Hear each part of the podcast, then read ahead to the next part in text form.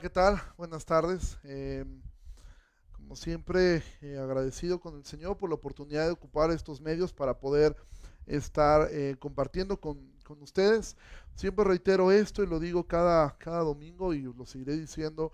Esta no es la forma como deberíamos de reunirnos, no es lo diseñado por Dios. Sin embargo, en su gracia nos ha dado estos medios en lo cual también hemos podido ser eh, bendecidos eh, a través del tiempo de la adoración, en lo cual de verdad yo sigo haciendo un exhorto, eh, tengamos este tiempo, adoremos al Señor, también poder escuchar a, liderazgos de la iglesia enseñar respecto a los atributos de Dios, hoy aprendimos respecto a la misericordia de Dios a través de, de, de nuestro hermano Adrián y bueno, como ustedes saben, hemos estado estudiando acerca de lo que fue el exilio, de lo que fue este este tiempo en el cual la iglesia, perdón, Israel, Judá fue, fue exiliado.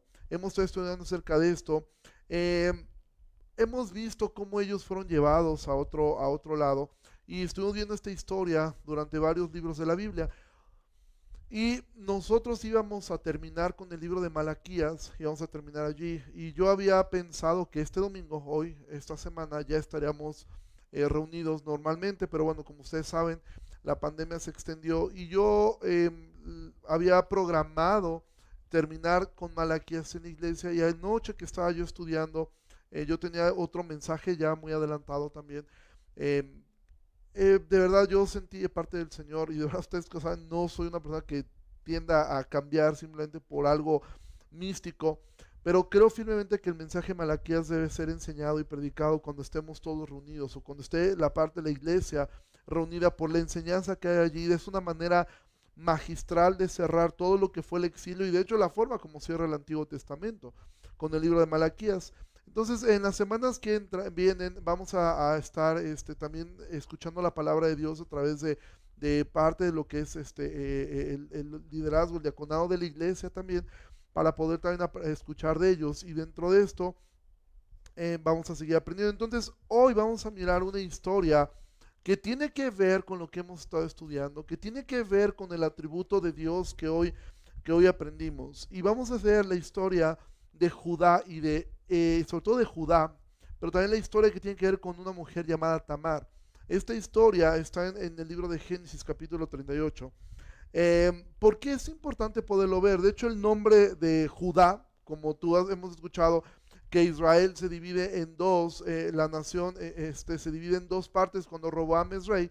Una parte es Judá y la otra parte es Israel. Judá viene del nombre, evidentemente, de este hijo de Jacob. Lo mismo ocurre con Jesús. Jesús es conocido como el león de la tribu de Judá. Entonces, Judá es un personaje importante dentro de la escritura. Y en el capítulo 38 está esta historia que es como un paréntesis. Es un paréntesis viene todo el flujo de la historia hasta el capítulo 37, donde tú ves la historia de José y cómo José es vendido por sus hermanos. Y de hecho, uno de los que tuvo la idea de venderlo fue Judá, precisamente. Y después del capítulo 37, tú vas a ver un paréntesis que es el capítulo 38, y después a partir del capítulo 39 continúa la historia de José ya en la cárcel. Es cuando tuve la historia de, de Potifar eh, eh, y todas estas partes de la historia. Entonces es, una, es un paréntesis muy importante en el cual tú puedes ver la historia de Judá y la historia de Tamar. Y mira, de la misma manera como Israel fue juzgado por rechazar a Dios y ellos fueron llevados al exilio, que es lo que hemos estado estudiando durante estos meses, lo mismo ocurrió con Judá y sus hermanos después de haber vendido a su hermano. Las cosas no les fueron nada bien. De hecho, les fue bastante mal a todos ellos eh, en el tiempo en que ellos vendieron a su hermano, que fueron años, pasó mucho tiempo y no les fue bien. Porque mira, de hecho las cosas nunca nos van a salir bien cuando nosotros estamos actuando de una manera incorrecta. Las cosas no van a salir bien, pero de la misma manera como vemos la historia de cómo este pueblo que fue eh, castigado por Dios después de 70 años regresa a casa, la historia de Judá y de Tamar es fascinante porque nos recuerda también cómo Judá siendo una persona sumamente perversa eh, hasta este capítulo, Dios lo llama para sí. Ahora, la Biblia, Pablo enseña y dice que, que Dios ha elegido de lo vil y lo menospreciado. Y esta es la historia de, un, de una mujer menospreciada y de un hombre vil. Esto lo podemos ver tan claramente en esta historia una mujer menospreciada y un hombre vil. Pero de estos dos hombres, de este hombre y de esta mujer, Dios eligió a ellos para hacer su obra. Entonces, Dios siempre ha elegido a lo vil y a lo menospreciado de este mundo. Dios siempre ha tenido esa fascinación por los menospreciados, por los viles. Y tú y yo entramos, si somos hijos de Dios, entramos en una o en ambas categorías. ¿Sí? Entonces, em, quiero que podamos ver la historia y vamos a Génesis capítulo 38, al versículo 1. Dice así, aconteció en aquel tiempo que Judá se apartó de sus hermanos. ¿Qué tiempo se refiere esto? Cuando tú lees esto, en aquel tiempo, en aquel tiempo que ellos vendieron a su hermano, lo que entendemos es que después que lo vendieron, entre ellos también hubo una separación, como que cada quien tomó su camino.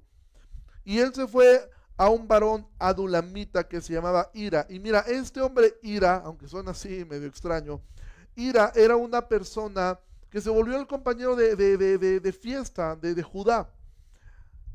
Y vio allí Judá la hija de un hombre cananeo, el cual se llamaba Sua, y la tomó y se llegó a ella. Y ella concibió y dio a luz un hijo y llamó su nombre Er. Concibió otra vez y dio a luz un hijo y llamó su nombre Onán. Y volvió a concebir y dio a luz un hijo y llamó su nombre Sela. Y estaba en Kesib cuando lo dio a luz. Después Judá tomó mujer para su primogénito Er, la cual se llamaba Tamar. Y aquí tú puedes ver la historia de Judá y de Tamar. ¿Qué ocurre con Judá? Judá después de haber vendido a su hermano, después de haber eh, eh, traicionado la confianza de su padre, después de haber hecho el desastre que hizo, ¿qué es lo que ocurre em, con, él? Bueno, Judá entonces lo que hace es que él se, él se va este, de, la ciudad y deja esta parte ahí solo, ¿sí? Entonces, ¿qué pasa con Judá? Judá comienza a irle mal, comienza a, a estar las cosas mal, y lo que él hace es él se junta con una mujer cananea. Para este momento la ley mosaica no había sido escrita, sin embargo tú puedes mirar en la vida de Abraham cómo Abraham cuidó que sus hijos no tomaran mujeres eh, eh, cananeas, que no tomaran mujeres, eh, que, que, eran mujeres entregadas totalmente al paganismo. Entonces de alguna forma ellos tenían ya esta idea de no contaminarse, pero a Judá no le importa Después que él traiciona la confianza de su padre, él se va con su amigo y él desconoce una mujer de la cual tiene tres hijos. Entonces, el primogénito se casa con una mujer llamada Tamar, ¿sí? Pero continuamos, dice, y Er, el primogénito de Judá, fue malo ante los ojos del Señor y le quitó el Señor la vida. No sabemos qué fue lo que ocurrió con este hombre. La Biblia no nos dice qué es lo que hizo eh, que él fuera un hombre malo, pero Estamos viendo aquí años. Ahora recuerda, este es un paréntesis. Mientras todo esto está ocurriendo, José está siendo, eh, José está, fue vendido como esclavo. Y entonces dice, y le quitó la vida al Señor. Entonces Judá dijo a Onán, llégate a la mujer de tu hermano y despósate con ella y levanta descendencia a tu hermano. ¿Qué ocurre? Vuelvo a lo mismo, la ley mosaica no había sido escrita y había una ley que Moisés les dio que fue la ley del levirato. ¿Qué, qué consistía esta ley? Bueno, cuando una mujer quedaba viuda, el hermano tenía que tomarla para preservar la descendencia. ¿Te acuerdas la historia de Ruth? Ahí lo puedes mirar un poco. Pero eh, aún no era una ley, pero ya era una costumbre entre ellos para cuidar a las mujeres que quedaban viudas y también para que hubiera descendencia. En este caso, la descendencia del primogénito era muy importante y por eso Judá le dice a su hermano, ¿sabes que Tú tienes que tomar ahora a Tamar como esposa. Y le dice, llégate a ella, a la mujer de tu hermano, y despósate con ella y levanta descendencia a tu hermano. Y sabiendo Nan que la descendencia no había de ser suya, sucedía que cuando llegaba a la mujer de su hermano, vertía en tierra por no dar descendencia a su hermano, y desagradó en ojos del Señor lo que hacía, y él también le quitó la vida. Y entonces, ¿qué ocurre con este hombre que se casa con que toma a Tamar como mujer, él simplemente hace lo que muchos hombres, él no toma ninguna responsabilidad, simplemente quiere los privilegios que ofrece eh, el sexo eh, y estar con esta mujer, pero no darle descendencia. Pero esto le fue desagradable a Dios. Y con eso tú puedes ir imaginando la historia de Tamar también. ¿sí? Una mujer que es tomada para que se case con un hombre malo, tan malo era que Dios le quita la vida, y después se casa con otro hombre igual de malo, el cual simplemente quería usarla, quería usarla a ella pero no quería ningún tipo de responsabilidad. Judá había vendido a su hermano José por envidia. Para este momento sus hermanos también son un desastre y todo. Y hasta este momento Judá era la persona más indicada en caso de que sus hermanos mayores murieran. Él podía llegar a ser el primogénito. Pero Judá es un hombre que toma malas decisiones para él mismo y toma malas decisiones para su familia. Y si nosotros miramos la historia de Judá, vamos a comprender algo. Judá es el ejemplo perfecto de un hombre que ha hecho las cosas mal y después sigue haciendo las cosas mal y se va hundiendo cada vez más y más y más. Y la historia continúa y la historia se pone aún peor. Se pone peor para Judá, se pone peor para, para, para, para Tamar. Continuamos, versículo 11 dice, y Judá dijo a Tamar, su nuera, quédate viuda en casa de tu padre hasta que crezca Selah, mi hijo, porque dijo, no sea que muera él también como sus hermanos. Ahora mira el egoísmo de Judá. Judá en vez de reconocer, mi primogénito era un perverso, primero reconocer que él era un perverso, segundo reconocer que su primogénito era un perverso, y después reconocer que su otro hijo también era un perverso, es lo que dice, ¿sabes qué? No sea que tú tengas algo eh, recuerden, en este tiempo ellos tendían a ser muy supersticiosos también. Y dijo, no, esta mujer tiene algo, porque todos mis hijos se le están muriendo. O sea, se casa uno, se muere, le di al otro, se muere. Y dijo, no sé que mi hijo menor muera. Recuerda cuál fue el hijo que ellos habían vendido. ¿A cuál fue el hijo de, que habían eh, eh, vendido como esclavo? Al hijo menor. Y Judá dice, no, no sea que Dios también me quite. Ahora, date cuenta cómo Dios Permita a Judá que él enfrente las consecuencias de sus actos. A veces pensamos que las cosas que nosotros hacemos van a quedar impunes y ciertamente un tiempo pareciera que así quedan. Lo que entendemos es que Judá durante algún tiempo, en lo que se casó, en lo que nacieron sus hijos, en lo que crecieron, de alguna forma tuvo una vida familiar normal. Aquí estamos viendo el resultado de años, años, no sabemos cuántos, pero podemos calcular quizá 18, 20 años o más Sí, en ese tiempo se casaban sumamente jóvenes. Pero Judá dice, ya no voy a dar a mi último hijo. Y entonces ahora observa a Tamar. Y se fue Tamar y estuvo en casa de su padre. Este versículo tú y yo lo podemos leer tan fácilmente. Pero en esta época que una mujer regresara a casa de su padre después de haber estado casada, era un fracaso y era una vergüenza total. Ella regresa y, entra por la misma puerta por la cual algún día ella salió vestida de novia. Y ahora entra a esa casa nuevamente con un fracaso, habiendo enviudado del primer esposo, habiendo enviudado y siendo usada por el segundo, y ahora siendo menospreciada y rechazada. Tú podrías imaginar el estigma que había sobre esta mujer, el estigma, la forma de señalarla a ella debido, mira, estuvo casada, Em, ah, después otro, y después otro, y el estigma que había sobre esta mujer ahora. Y llegar ahora con vergüenza a casa de su padre, con una promesa que Judá no pensaba cumplir. Judá jamás tuvo la intención de decir, ok, cuando crezca mi hijo, que se case con ella. No, él dijo, ya no, ya que se vaya, que se quede como viuda, que esa es la forma a veces más sencilla de deshacerte de un problema, que se vaya lejos y hay que quede el problema. Dice, Después, dice, y se fue Tamar y estuvo en casa de su padre. Pasaron muchos días y murió la hija de Sua, mujer de Judá. Es decir, ahora Judá en viuda. ¿Tú te das cuenta lo que Judá pasó? A veces leemos estos versículos muy rápido. Judá pagó un precio muy alto por lo que él estaba haciendo. Por lo que él había hecho. Pierde dos hijos y ahora pierde a su esposa. Y él ahora queda viudo. Y tú dirás, bueno, y en este momento Judá reaccionó y dijo, Dios, me estoy hundiendo, separado de ti nada puedo. No, Judá quiso seguir haciendo las cosas como él quería. Y después Judá se consoló y subía a los trasquiladores de sus ovejas a Timnat, él y su amigo Ira el, adulamita. Mira, entendemos esta, esta expresión de Judá se consoló, que Judá empezó a buscar diversiones eh, profanas. Es muy probable que Judá fuera una persona que gustaba de visitar prostitutas como lo sabemos, vamos a continuar con la historia y es muy probable que así fuera. Dice después, y fue dado aviso a Tamar diciendo, aquí tu suegro sube a Timnat a trasquilar ovejas. Mira, ¿qué es lo que hace este hombre?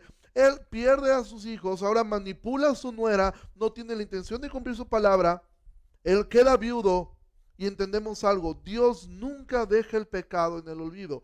A ti se te puede olvidar, pero a Dios no. Y el asunto es, bueno, Dios ya me perdonó. Si tú confesaste tu pecado, te has arrepentido, claro que Dios ya lo olvidó, ya lo arrojó al mar y Él nunca lo va a echar en cara. Pero si tú encubres tu pecado, dice Proverbios que no vas a prosperar. Si tú encubres tu pecado, no vas a prosperar. Dice, pero que el que lo confiesa alcanzará misericordia. Judá, en vez de haber ido con su padre y decir, Padre, perdóname, vendimos a, José. Acabo de perder un hijo. Ahora sé lo que tú sentiste. Él dijo, no. Perdió otro hijo y dijo, no. dijo, bueno, ahora cuido al más pequeño. Pierde a su esposa. Y esto es un claro ejemplo de lo que ocurre con un hombre cuando se obstina o una mujer cuando se obstina. Puedes perder a tu familia entera. Judá comenzó a perder absolutamente todo.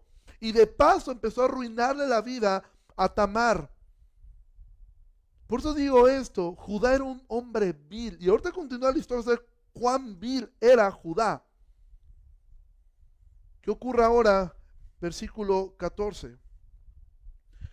Entonces se quitó Tamar, ella los vestidos de su viudez, y se cubrió con un velo, y se rebosó, y se puso a la entrada de Naim junto al camino de Timnat, porque veía que había crecido Sela, y ella no era dada a él por mujer. Y vio Judá y la tuvo por ramera, porque ella había cubierto su rostro.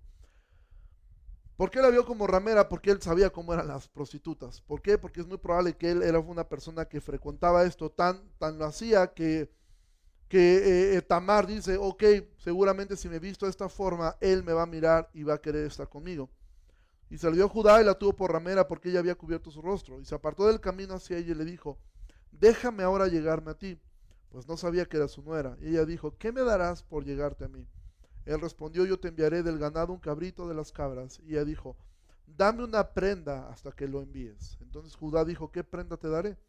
Ella respondió, tu sello, tu cordón y tu báculo que tienes en tu mano. Y él se los dio y se llegó a ella y ella concibió de él. Luego se levantó y se fue y se quitó el velo de sobre sí y se vistió las ropas de su viudez. Y Judá envió el cabrito de las cabras por medio de su amigo el, adulamita. Date cuenta la influencia de este hombre, de este amigo, de este mal amigo, para que éste recibiese la prenda de la mujer, pero no la halló, y preguntó a los hombres de aquel lugar diciendo, ¿dónde está la ramera de Naim junto al camino? Y ellos le dijeron, no ha estado aquí ramera alguna. Entonces él se volvió a Judá y dijo, no la he hallado. Y también los hombres del lugar dijeron, aquí no ha estado ramera. Y Judá dijo, tómeselo para sí para que no seamos menospreciados. He aquí yo he enviado este cabrito y tú no la hallaste. Es decir, no vemos en Judá una sombra de arrepentimiento. Judá dijo, bueno, yo intenté pagarle a esta mujer, no está. Ahora aquí la, la, historia se enfoca un poco más en la vida de Tamar.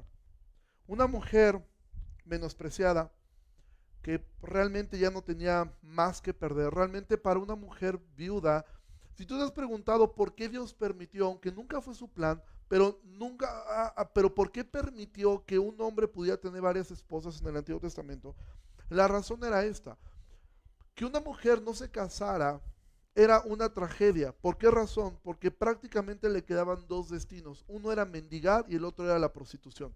Porque una mujer sola era muy difícil en esta época que pudiera tener trabajo, que pudiera hacer, aunque siempre existían formas lícitas de hacer las cosas. ¿sí? Pero parte de esto era un poco mendigar, tú lo puedes ver en la vida de Ruth. Ruth lo que hace es prácticamente ir a rogar porque le den permiso de recoger lo que se cae de la siembra, ¿sí? Pero la otra opción generalmente para las mujeres, pues es que tú vas a ver en la Biblia muchísimas rameras, vas a ver en la Biblia muchísimas mujeres que se dedicaban a esto, porque una mujer sola en esta época era muy difícil que pudiera sobrevivir. Esta es la razón por la cual Dios establece la ley del levirato, que el hermano de la viuda eh, eh, eh, tenía que tomarla, ¿sí? Tenía que tomar, el hermano del difunto tenía que tomar a su cuñada como esposa. Pero Tamar ya ha sido rechazada, ha sido rechazada por, por, por, por, el segundo hijo de Judá, que solamente la quiso usar. Eh, su primer marido fue tan perverso que Dios le quita la vida. Y entonces ahora ella comete una atrocidad, porque en ningún momento lo que Judá, lo que Tamar hizo fue justificable. ¿sí? Aquí no aplica que el fin justifica los medios. Lo que Tamar hizo fue abominable, fue algo perverso, fue algo horrible. Pero vemos lo que hace ahora una mujer desesperada. Una mujer que ha sido menospreciada, que no tiene nada que perder, porque ella sabía lo que se arriesgaba. Ella sabía el riesgo que esto tendría, ¿sí? que esto le podía costar la vida.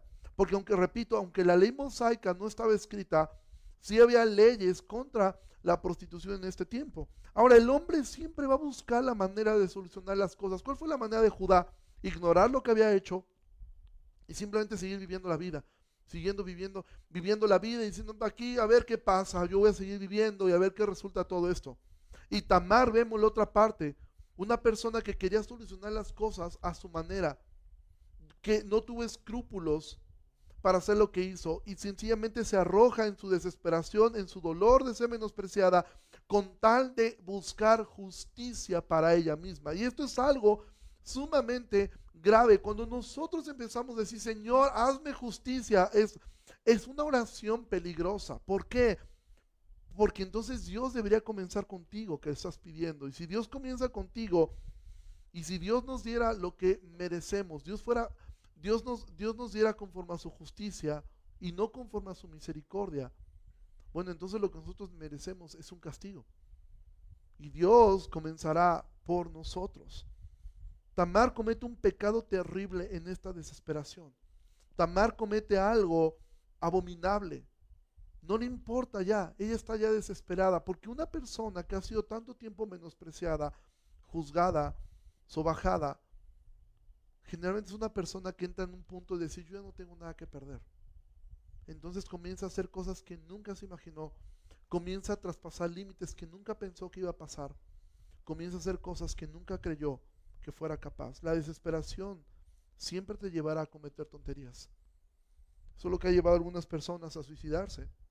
Eso es lo que ha llevado algunas personas a decir, no más, yo ya no puedo más con lo que estoy viviendo.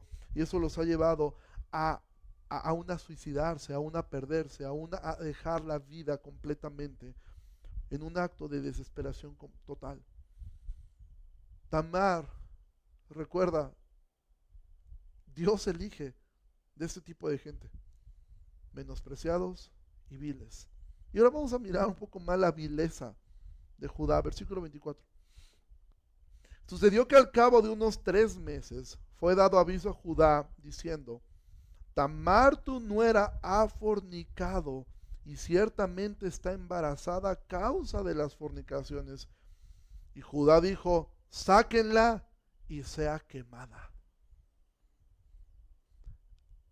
Es increíble cuán vil puede ser un hombre o una mujer.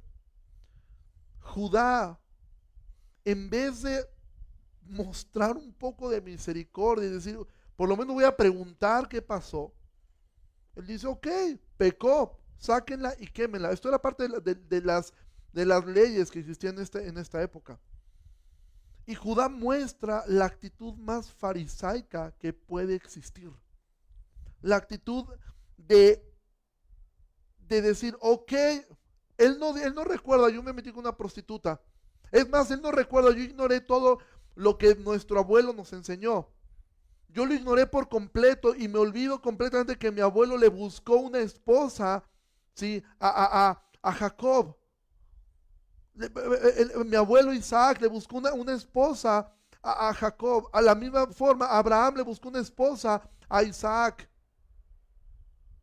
Y él se olvida de todo esto, él se olvida que él se metió con una prostituta, él se olvida de todo esto. Y él cuando ve a una persona que a sus ojos ha cometido algo peor que lo que él ha hecho, dice, sáquenla y quémenla. La actitud fariseica siempre es esta, quemar a la persona que creemos que es peor que nosotros, maximizar el pecado ajeno y minimizar nuestro propio pecado, tratar a los demás con dureza, pero querer ser tratados nosotros con mucha suavidad.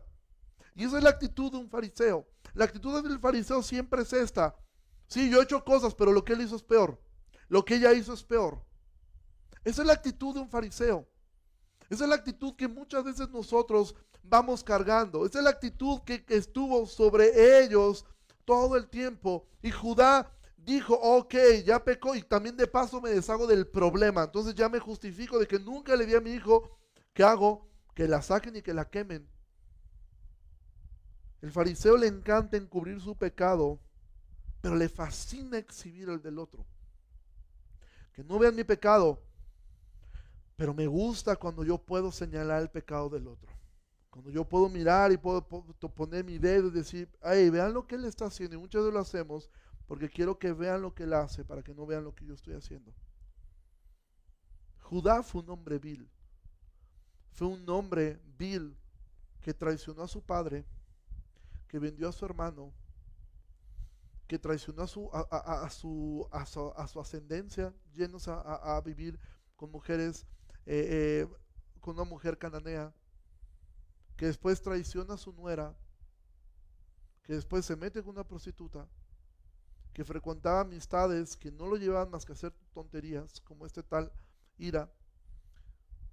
Pero cuando él ve esto, cuando él ve que alguien pecó a sus ojos, él sí dice, toda la ley sobre esta mujer, todo el peso de la ley tiene que caer sobre Tamar, porque Tamar nos traicionó como familia. Fíjate el, asunto de Judá. Judá había traicionado a su propio padre, vendiendo a su hermano, pero ahora él está indignadísimo porque han manchado el honor de la familia. Esta mujer, Tamar, ha manchado el honor de su familia, entonces ¿qué hay que hacer? Que sacarle y que la quemen. Y lo que vemos acá es que entonces Judá y Tamar, no es que Tamar fuera mejor, ¿eh? O sea, en ningún momento estoy poniendo a, Tamar como la víctima. No, Tamar también fue una mujer que hizo algo muy, muy, muy malo, algo muy vil también. Aquí no es un asunto de mirar, bueno, sí, Tamar es la, víctima de esta historia. No, Tamar fue una mujer que hizo algo realmente abominable. Tú lo puedes ver en Corintios capítulo 6. El ejemplo está al revés ahí. Un hombre que se mete con, la, esposa de su, con, una, con la esposa de su padre. ¿Sí? Y dice, Pablo dice, esas cosas ni entre los incrédulos se mencionan. Bueno, fue lo que hizo Tamar. Y Tamar lo hizo disfrazándose de prostituta. O sea, realmente no estamos diciendo que Tamar, esto no es un mensaje feminista, ¿sí? De mira, vean, pobrecita mujer, cómo sufrió, vean al otro hombre, eh, eh, este patriarca opresor. No, aquí estamos ante dos pecadores que cada uno quiso hacer las cosas a su manera, una moldeada por el dolor del rechazo y el otro endurecido por el pecado, pero los dos hicieron cosas terribles Versículo 25, solo que ella era más astuta. 25 dice, pero ella cuando la sacaban, envió a decir a su suegro, del varón cuyas son estas cosas, estoy embarazada. También dijo, mira ahora de quién son estas cosas, el sello, el cordón y el báculo. Entonces Judá lo reconoció y dijo, más justa es ella que yo, por cuanto no le he dado a hacerla a mi hijo y nunca más la conoció. Esta expresión la conoció significa que no volvió a tener relaciones con ella. Ahora, esta expresión de Judá, más justa es ella que yo, no se está refiriendo a que ella era justa. No, lo que está diciendo es, definitivamente yo fui peor que ella. Y ciertamente el hombre siempre tendrá mayor responsabilidad en las cosas. Siempre. Y en este caso Judá no fue la excepción. Él tuvo más responsabilidad que Tamar, pero no estoy diciendo, y Judá tampoco eso, ni el Espíritu Santo inspirando estas palabras, quiere decir que Judá era, que Tamar era una, e, era una víctima. No, Tamar fue una mujer mala también. Al final de esta historia ambos quedan exhibidos, ambos tienen que enfrentar la situación en la cual ellos se metieron. Mira, Dios nunca va a dejar las cosas en el aire cuando se trata de sus hijos, nunca. Por eso siempre será mejor exponerse a uno mismo. Si Judá hubiera entendido, hecho las cosas mal y hubiera ido en arrepentimiento con Dios, Dios lo hubiera perdonado. Si Tamar por el otro lado hubiera abrazado y decir, ok, he quedado uh, sola y hubiera tomado una buena actitud como la que tomó Ruth, otra historia es la suya, pero los dos quieren resolver las cosas a su manera. Sin embargo, hoy, y me encanta que es tan providencial lo que, lo que hacemos en la iglesia, porque es entonces que cuando entra la misericordia de Dios. Si esta historia terminara acá, diríamos, qué historia, qué familia, qué, qué cosa tan desastrosa. Pero la historia no termina allí.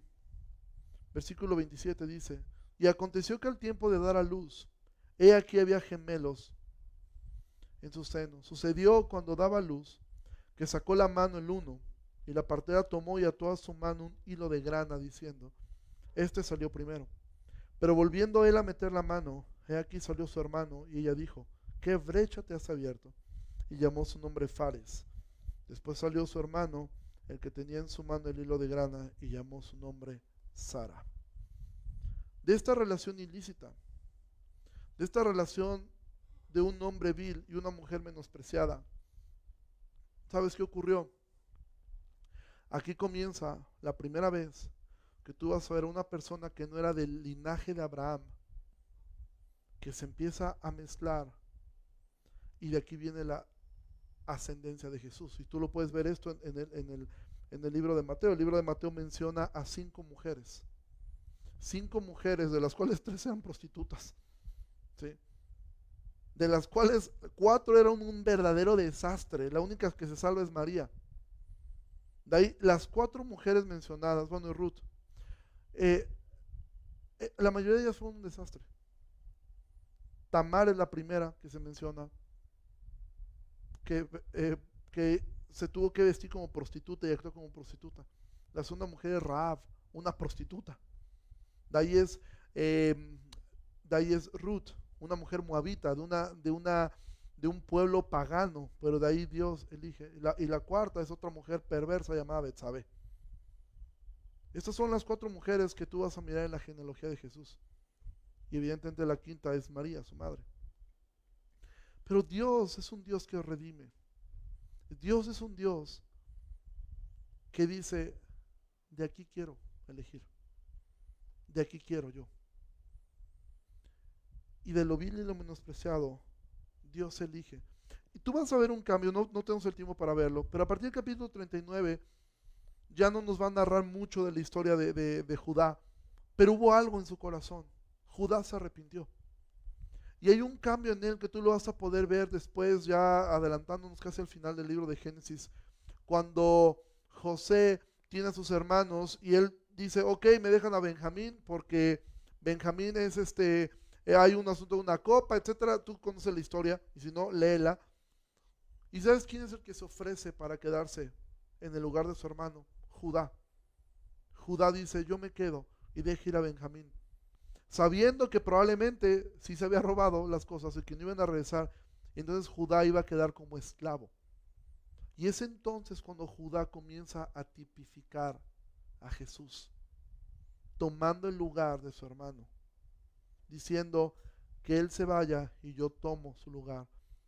Y después tú vas a poder mirar la profecía que que Jacob da sobre Judá, Judá se arrepintió. Y aunque Judá ya nunca volvió a tener como esposa Tamar, porque eso hubiera sido algo, algo este, muy malo, pero entendemos que se hizo cargo de estos, de estos niños. Y entonces la línea de Jesús continúa. Mira, Judá no era, no era mejor que sus hermanos, de hecho era mucho peor. Simplemente voy a ponerte dos, dos, dos facetas porque uno podía pensar, ¿por qué Jesús no decidió que se le conociera el león de la tribu de José? ¿Por qué de Judá? ¿Por qué de un hombre tan vil? ¿Por qué dentro de todos, el peor de todos, seguramente era Judá? El peor de los dos era Judá. O por lo menos es el que más detalle nos da la Biblia. Mira, ¿qué podemos mirar de, José? Mira, José en su trabajo, él afecta a una potencia mundial llamada Egipto y él bendice a todas las naciones. Por el otro lado vemos que Judá fue influenciado por los pueblos gentiles y trajo pura vergüenza a su familia. Por un lado, José fue alejado de su parentela, ¿sí? por el desprecio de sus hermanos. Por el otro lado, Judá, que hizo? Él se alejó por su propia voluntad de sus hermanos. Por un lado, tú ves a, José que Potifar lo quiere, lo quiere, eh, eh, lo quiere tentar. Y él dice, no, y aunque eso le cuesta la cárcel, José no se vende. Por el otro lado, Judá salía a buscar prostitutas. José se portó como hombre ante la tentación sexual. Judá sucumbe ante la tentación. Ante la tentación. Por un lado vemos a José que él, él fue enjuiciado injustamente y él va a la cárcel. Y por el otro lado ves a Judá que él juzgue injustamente a Tamar, deseando que la quemen. podríamos pensar, bueno, si tú escogieras el linaje de Jesús, ¿de dónde vendría? Tú dirías que venga de José. O sea, que venga de José, no de Judá. Judá era un desastre, Judá era un hombre vil, Judá era un hombre terrible. E, y, por el otro lado vemos a, José, que José era un hombre que reflejaba mucho del carácter de Cristo. ¿sí? Pero podemos ver que Dios siempre ha elegido pecadores, a Judá, a David, a Jacob. ¿sí? Dios amó a Judá, ¿por qué? Porque era un buen hombre. No, lo amó por pura gracia. ¿Qué había de bueno en Judá? Absolutamente nada. Ni siquiera había un mandato sacerdotal sobre la tribu de Judá. Probablemente Jesús puede haber sido conocido como el hijo de, de, Leví. Los levitas de alguna manera los dedicados al sacerdocio. No. Dios dijo de Judá, de ese hombre vil, de ese hombre y de esa mujer menospreciada, yo quiero que de esa línea venga mi hijo. Esta gracia que a veces es tan extraña, esta gracia que es tan misteriosa, esta gracia que es tan amorosa, que tiene como único objetivo que toda la gloria sea para Dios. Que toda la gloria sea para Él. Ahora, esta historia no solamente está aquí para que nosotros contrastemos la vida de José de Judá, sino también para contrastar la vida de Judá con la vida de Cristo. Porque aunque Jesús fue conocido de muchas formas, Jesús fue conocido como el hijo de David. ¿Y qué es lo que hizo David? Un desastre en muchas cosas. Y, Jesús es un mejor David. Jesús fue conocido también como el león de la tribu de Judá. Jesús fue conocido en Romanos, lo vemos como el segundo Adán. Mientras que el primer Adán, ¿qué es lo que hizo el primer Adán? El primer Adán quiso justificar su pecado echando la culpa a su esposa, diciendo a la mujer que me diste. ¿Qué hace el segundo Adán? Toma la culpa sobre él para justificar a su esposa, la iglesia. Y el primer Judá, ¿qué fue lo que hizo? Abandonó a sus hermanos y se fue en la búsqueda de los placeres de la vida pero el león de la tribu de Judá dejó su gloria eterna que tenía con su padre, se hizo hombre, habitó entre nosotros sin pecado y murió y resucitó por su pueblo. ¿Qué hizo Judá? Negó su hijo a Tamar. ¿Qué hizo el león de la tribu de Judá? Bueno, su padre envió a su hijo a morir por pecadores y él se ofreció voluntariamente por nuestros pecados. Judá utilizó y rebajó a Tamar hasta la mínima expresión el león de la tribu de Judá vino a salvar lo que se había perdido y a convertir a esa mujer rechazada, que es su iglesia, en su novia. Judá expuso a Tamar en un juicio público falso con el objetivo de matarla. El león de la tribu de Judá muere en nuestro lugar, en el lugar de una novia adúltera y fornicaria, la limpia, la adorna, para venir a buscarla por segunda vez. Judá era un pecador que por gracia de Dios tuvo el arrepentimiento. El león de la tribu de Judá vivió una vida perfecta. La vida que Judá, tú y yo no podemos vivir. Cumplió toda la ley, amó en perfección a su padre, fue el perfecto siervo y el perfecto hombre. ¿Sabes qué significa la palabra Judá? La palabra Judá significa alabanza. Pero este Judá no alababa, no glorificaba a Dios con su forma de vida. Cristo es el verdadero Judá, el verdadero león de la tribu de Judá, la verdadera alabanza a Dios, nuestra roca, el dulce refugio, el lirio de los valles. Él es el más hermoso de los hijos de los hombres. Jesús es el verdadero patriarca, la raíz de David, esta alabanza perfecta, el verdadero Hijo de Dios, el león de Judá, encontramos consuelo. Y mira lo que dice Apocalipsis 5:5. Porque es donde encontramos ese título. Dice, y uno de los ancianos me dijo, no llores, he aquí que el león de la tribu de Judá, la raíz de David, ha vencido para abrir el libro y desatar sus siete sellos. ¿Cuándo se ubica esto? ¿Cuándo se ubica el decirle a Jesús el león de la tribu de Judá? ¿Cuándo? Cuando Juan ve una visión y él ve sellos, él ve siete sellos, él ve pergamino que está sellado. Los siete sellos era una forma como los romanos sellaban las cartas. Ellos sellaban las cartas con siete sellos. Cuando una carta era enviada a un emperador, solamente el emperador podía abrir esa carta. Entonces dice, eh, eh, Juan dice, nadie, nadie es digno que abra esto, nadie es digno de abrir esto. Pero entonces, dicen Juan, no llores, el león de la tribu de Judá, este Judá que no se comportó vilmente, pero que fue muerto con los viles. Este, este león de la tribu de Judá, que hizo todo bien, que hizo todo perfecto, que no pecó, que jamás hizo nada, que murió por ti y por mí, Él ha vencido para poder abrir el libro y desatar sus sellos, porque Él es digno. Porque el león de la tribu de Judá es digno, porque el león de la tribu de Judá cubrió la vergüenza de Judá, cubrió la vergüenza de Tamar y cubrió nuestra vergüenza. Esta historia de qué se trata, amado. Se trata de que tú y yo o somos viles como Judá, o hemos sido menospreciados como Tamar, o hemos estado en los dos lados. Porque Tamar fue vil también, y en algún aspecto Judá seguramente también fue menospreciado por su forma de vida, porque nadie que vive en pecado puede estar viviendo la vida sin sentir ese menosprecio, ese estigma eh, de la familia. Seguramente Judá ya era mal visto con, su familia, no lo sabemos. Pero el punto es este, Dios es redentor y si tú te encuentras, y seguramente te has encontrado en alguno de estos lugares, o si tú estás viendo esto por primera vez, y tú dices, yo estoy así, yo siento todo el peso del menosprecio por mi vida de pecado. Y esto me ha llevado a hacer cosas cada vez más vergonzosas. O quizá tú puedes decir, yo estoy cada vez portando y haciéndome cosas más viles. ¿Sabes qué? Ese es el tipo de gente que Dios salva. Ese es el tipo de gente que el león de la tribu de Judá vino a salvar y vino a redimir. Él no vino a buscar gente perfecta, primeramente porque no la hay, aunque hay muchos que se creen así. Él no vino a buscar gente justa, primeramente porque no la hay, aunque muchos crean que lo son.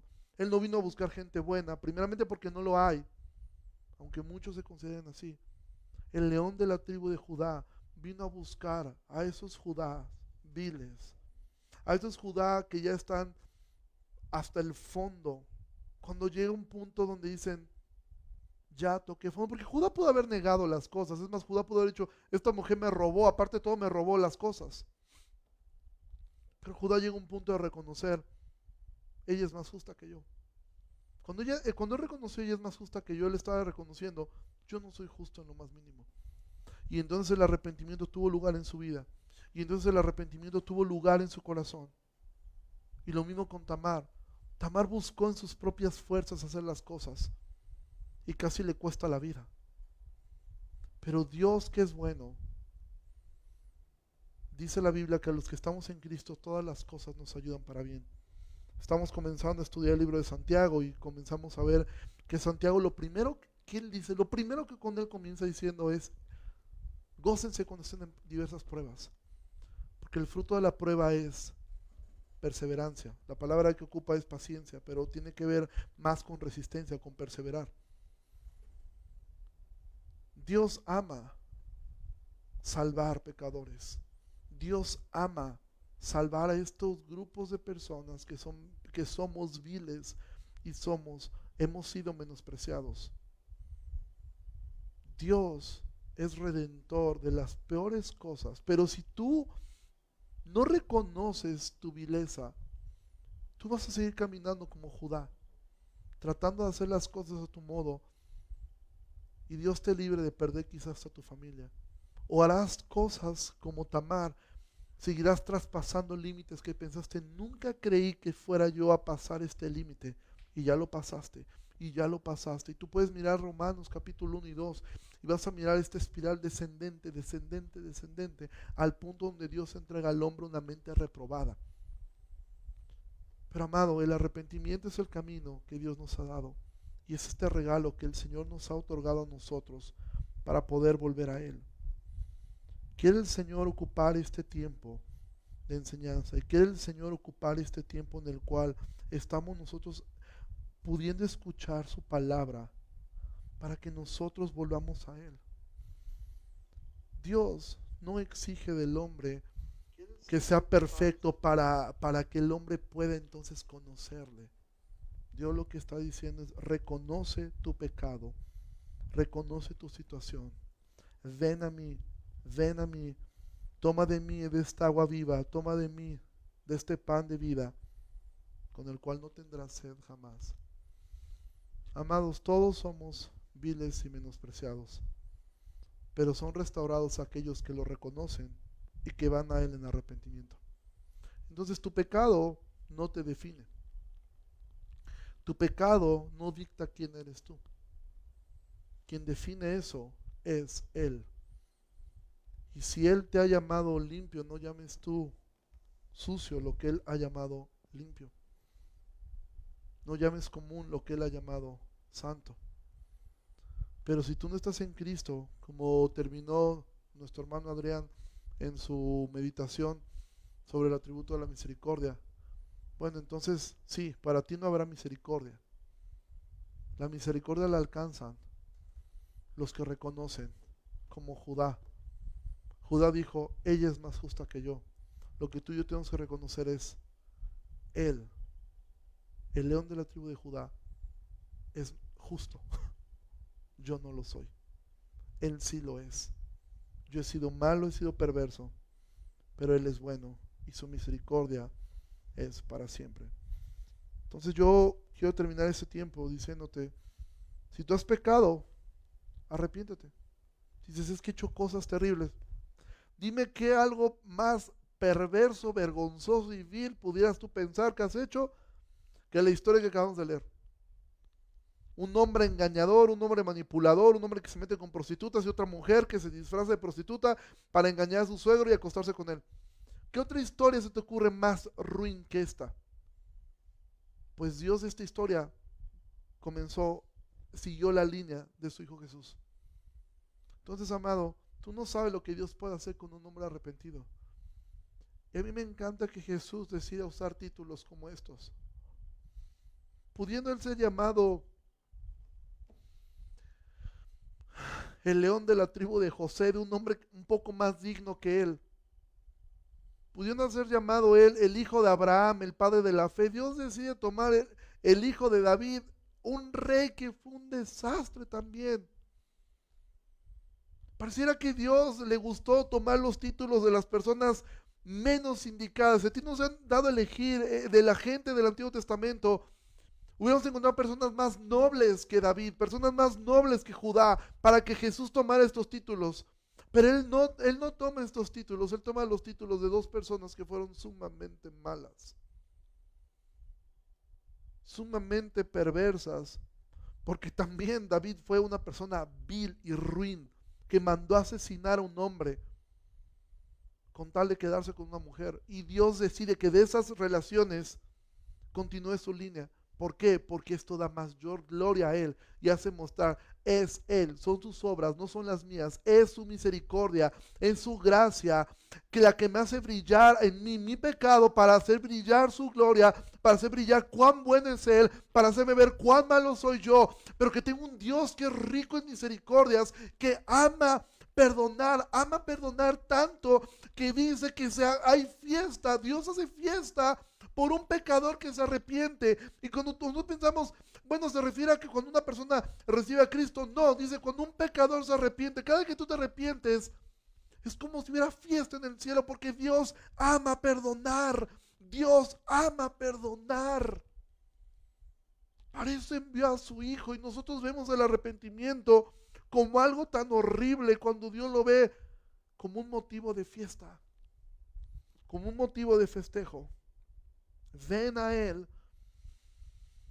para alcanzar misericordia. Ven a Él para aprender a perdonar. Ven a Él para aprender a ser más como Cristo. Porque todos estábamos como Judá, como Tamar, siendo viles, siendo menospreciados. Pero ahora en Él podemos ser aceptos podemos ser llamados hijos, hijas. Y Jesús no se avergonzó nunca de tener el título del león de la tribu de Judá, de un hombre vil, pero que se arrepintió. Entonces, amados, que esto nos sirva en el corazón para mirar, sí, somos malos, pero Él es bueno. Y eso me basta. Señor, muchísimas gracias por esta noche que nos has permitido abrir tu palabra. Poderla mirar, Señor, y poder entender que nosotros somos como Judá, somos como Tamar. Somos personas viles, somos personas que hemos menospreciado a otros. A veces hemos sido menospreciados nosotros también. Pero tú eres un Dios bueno. Y en tu bondad nos permites que enfrentemos las consecuencias de nuestro pecado. Y en tu bondad permites que vivamos y suframos y sintamos el peso muchas veces del pecado. Pero no para destruirnos completamente. No para dejarnos allí. Tú no permitirás que ninguna Tamar sea quemada y que ningún Judá se pierda avergonzado para siempre. Porque los que tú has elegido los vas a salvar. Porque los que tú has llamado los vas a cuidar. Y sí enfrentaremos las consecuencias. Y sí viviremos las consecuencias. Judá aún faltaban años duros. Años difíciles por venir. Pero al tiempo su corazón fue mudado. Al tiempo su corazón tomó su lugar de responsabilidad y cuidó el corazón de su padre, al padre que había traicionado, y cuidó a su hermano. Él pensaba que ya no tenía la oportunidad de cuidar al hermano que había vendido. Y él intentó ahora cuidar a, su otro hermano pequeño llamado Benjamín. Su corazón fue mudado para bien. Y de Tamar, lo que era la vergüenza de ser menospreciada y ser rechazada, ella no supo que después de generaciones nacerías tú. Tu bondad y tu gracia es indescriptible. Y te deleitas en elegir pecadores para hacer tus propósitos. Y tu misericordia es incomprensible pudiendo elegir gente mejor que nosotros, pudiendo hacer gente mejor que nosotros. Decides ocupar a lo vil y a lo menospreciado para glorificarte y para mostrar tu poder. Pudiendo llegar y rodearte de gente noble, te rodeaste de gente del vulgo, de pecadores, de publicanos, de prostitutas a los cuales redimiste, les diste propósito, les diste un llamado. Y lo mismo con nosotros. Ayúdanos a reconocer, Señor, cuán malos somos para poder exaltar cuán bueno eres tú. Y que ninguna condenación hay para los que estamos en Cristo. Y que tú guardarás a tu iglesia. A tu iglesia, Señor, que muchas veces nos comportamos tan mal, pero tú nunca lo haces con nosotros. Gracias por tu palabra y gracias por la iglesia. Gracias por la IBE y gracias por cada persona que ha tomado este tiempo para escuchar tu palabra. En el nombre de Jesús oramos. Amén. Iglesia, Dios les bendiga mucho. Que pasen una excelente tarde. Medita en la historia. Yo te animo, lee el capítulo 38 de, de, de Génesis. Lee el capítulo 39. Lee la Biblia en general, pero medita en esta historia y de verdad si tomas la genealogía de las de Jesús en Mateo, dale una checada a la historia de estas mujeres. En especial la vida de Ruth es increíble, quizá la única mujer sobresaliente eh, de las que están ahí atrás. Eh, ve las historias y dale gloria a Dios, que Dios no eligió personas perfectas. Dios siempre ha elegido personas como nosotros para hacer su obra. Yo les bendiga mucho, que pasen una excelente tarde. Los espero eh, el día martes con lo de Santiago. Tendremos esto el día miércoles. Tendremos quizá, bueno, no quizá, tenemos una conversación con pastores de la ciudad. Eh, por ahí estén pendientes. Dios les bendiga mucho y nos vemos eh, próximamente. Dios les bendiga. Bye.